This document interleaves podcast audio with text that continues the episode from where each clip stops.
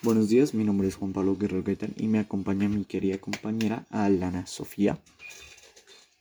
Hola, buenos días. Hoy hablaremos sobre la película del 2003 Daredevil. Película eh, protagonizada por nuestro actual Batman, Ben Affleck. Bueno, es una película de género de superhéroes de acción. Su director fue Mark Steven Johnson y su producción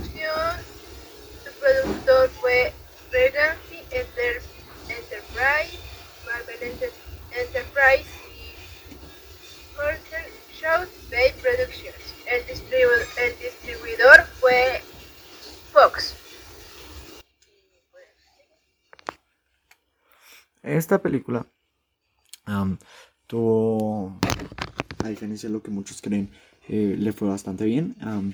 actualmente tiene como un 50 y algo en IBM y Rotten Tomatoes en cuanto a calificación. Eh, yo personalmente me la vi como en febrero.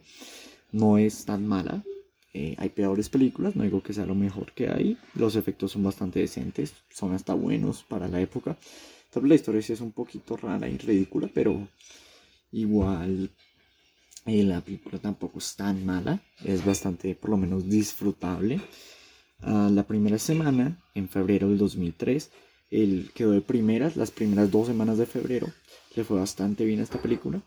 En la tercera semana ya quedó de terceras en cuanto a taquilla de ese mes, pero igualmente eso es un logro bastante bueno. La película económicamente no le fue nada mal y de hecho lo de la calificación, así parezca poco, eh, déjenme comentarles que Batman vs. Superman de Zack Snyder eh, tiene como un 23 en cuanto a calificación, así que eh, es un logro para ellos. Sí, como dices, no le fue tan mal. Pues el, presupuesto, el presupuesto de la película fue de 78 millones y recaudó más de 179 millones. Eh, sí. Ah. La película tuvo una especie de secuela spin-off que pues es Electra, que es la novia de Daredevil en esta película. Eh, pero esta sí le fue terrible en miles de sentidos, esta película, así que no, no vamos a hablar de ella hasta dentro de un largo tiempo. Eh, también quería comentar que esta película tenía una, tiene una versión del editor, de, del director, un corte del director, que creo que salió en 2004, que le fue incluso también bastante bien en la Wayback Machine, que para Machine, como se diga, para los que no sepan, es una página donde puedes ver páginas que ya no existen en internet. Eh, podemos encontrar la página de esta película oficial. Sí, pero también tenemos que hablar sobre los orígenes de David. Voy a hablar sobre los orígenes que tiene la película. Pues bueno, originalmente él era empezó la película con que él era un niño que salvó a una persona de ser atropellada por un camión de desechos tóxicos, pero desafortunadamente los desechos le cayeron en los ojos y lo dejaron ciego. Sin embargo, con el transcurso del tiempo desarrolla unos super sentidos que realmente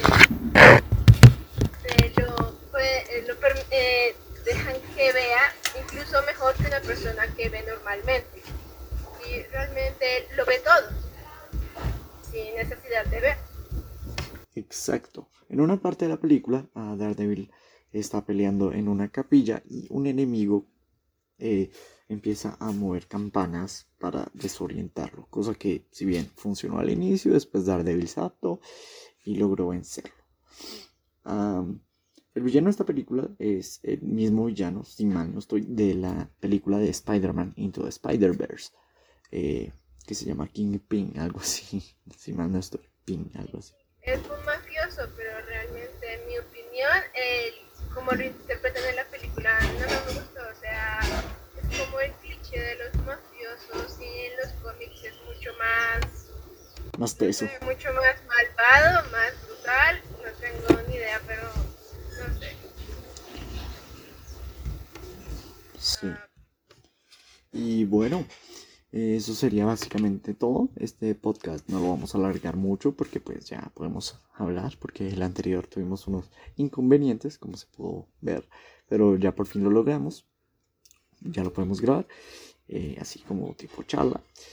Y bueno, eso sería todo. Eh, espero estén teniendo un buen día, que lo sigan teniendo y hasta la próxima. Adiós.